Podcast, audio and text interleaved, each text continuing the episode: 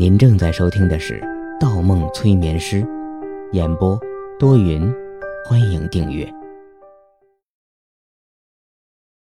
第三十五章，泛概念。相反，一些过滤水和生产纯净水的企业已经退出了历史舞台。那吴先生的意思是？温情迟疑道。吴基顿了顿。我的意思是物超所值，水的价格很高，但能给我带来更高的福利。我得到的性价比远不是你这个时代的物质可以达到的。无论女人、小孩、老人，都不需要花费时间和金钱去寻找其他的水的替代品。自来水的标准已经远远超过了他们所需的生活标准。看似物价提高了，其实生活水平提高的更好。真的是这样吗？温情有些怀疑。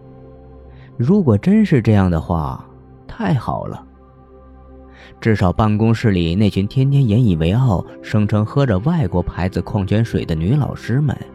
都会个个没落了，再也找不到炫耀的资本了。吴基接着说：“我再举个自己的例子。我来之前的时候，每个月的工资是不到一万元，可以选择三种税收方式。我选择最高的标准，将百分之八十的收入作为税款上交，实际只领到不到两千元。”但我在自己居住的范小区内，水电都是免费的，小区的食堂也为我免费供应，不是最低的生活保障，是类似这个时代饭店、宾馆一样的待遇。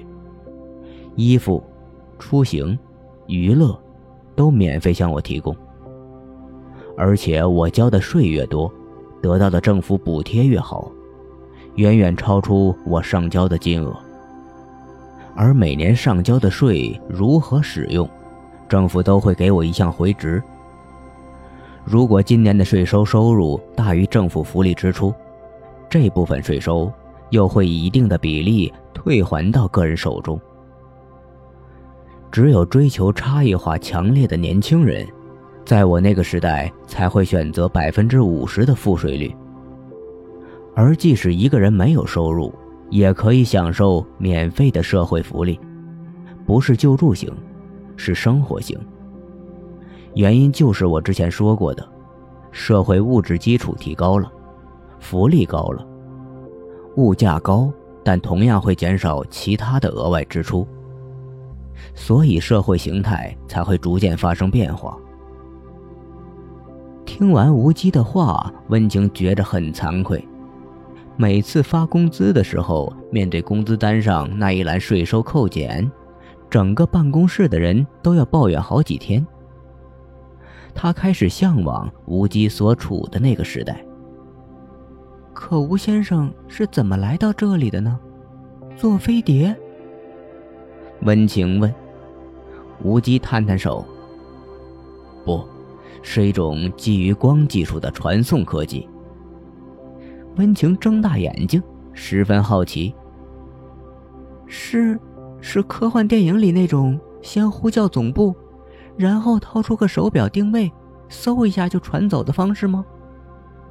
无极微微一抬头，哦，那就是电话传送喽。接到一个来自未来的电话，对方一说“喂”，你一回答，身体就消失了，电话掉在了地上那种。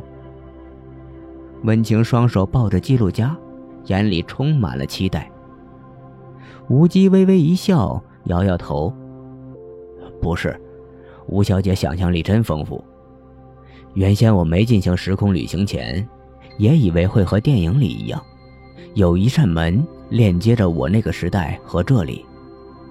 但经过旅行安全培训，我发现把事情想得简单了。”这是非常严谨的科学探索。旅行安全培训，科学探索。温情皱着眉头喃喃着。无机说：“对，你想象一下，整个人体，即使你不携带任何衣物和电子设备，都是一个难以处理的信息量。现在是，未来也是。像你说的那种人体传送，即使传送过程没有问题，可出发地和目的地怎么保证前后状态一样呢？”状态一样。温情不懂，无忌继续说：“对，就像你端着一盆水从这里走到门外一样，你可以保证水不洒出，但无法保证出门后盆里的水不发生任何变化。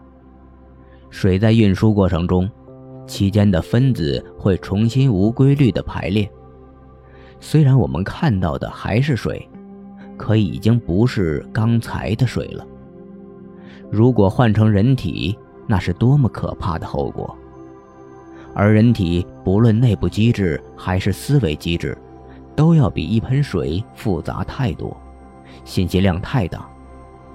如果前后发生不一致的变化，传送过来的很可能只是一具尸体。还有一点。人体本身也是不断发生生理变化的。那种传送旅行的技术员解释说，技术上可以做到，但危险性极高。那吴先生是如何来的呢？温情接着问。吴基回答说：“是锁定一个空间范围进行传送的。情景和你们这个时代的太空舱差不多。”先锁定一个空间的三维坐标，和这里的一个等大空间的三维坐标进行交换，用某种我也无法解释的技术固定空间内的环境，形成一个类似太空舱一样，对内自由、对外完全隔离的封闭环境。然后我就来了。哦，这样啊。确实是个办法，温情感慨道。无忌又说：“这个技术并不是百分之百安全，因为进行传送前只能判断出发地空间的安全，而且传送是有一定时间，无法确定目的地的一方空间不发生变化。如果发生三维坐标的边界正好卡在某些物体上。”后果都很严重。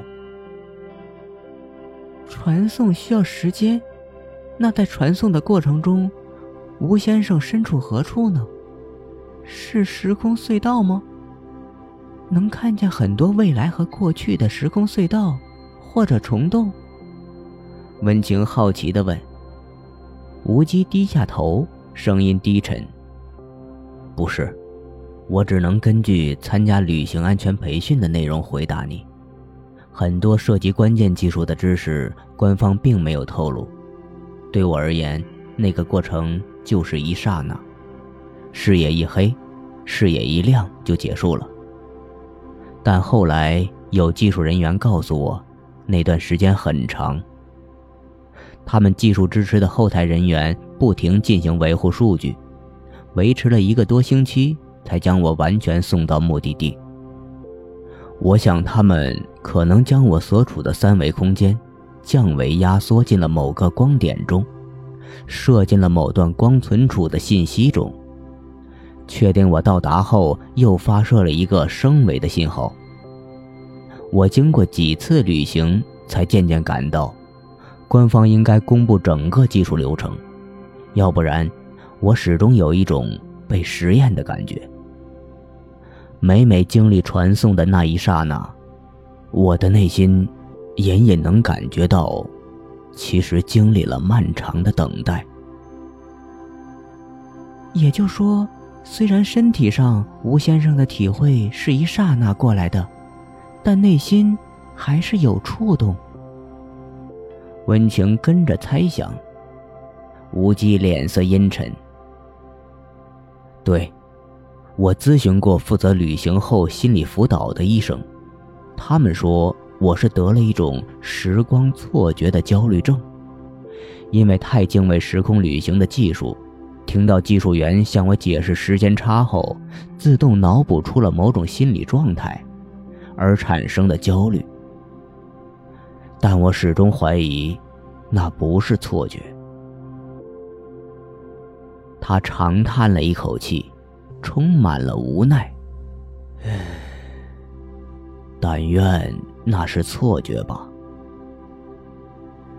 无机渐入佳境，谈了很多，而温情渐渐忘了自己设定的身份，反而像一个孩子聆听长辈讲述外面的世界一样。几米外的玻璃墙上，一双手掌渗出了汗水。本集播放完毕，喜欢请投月票。精彩继续。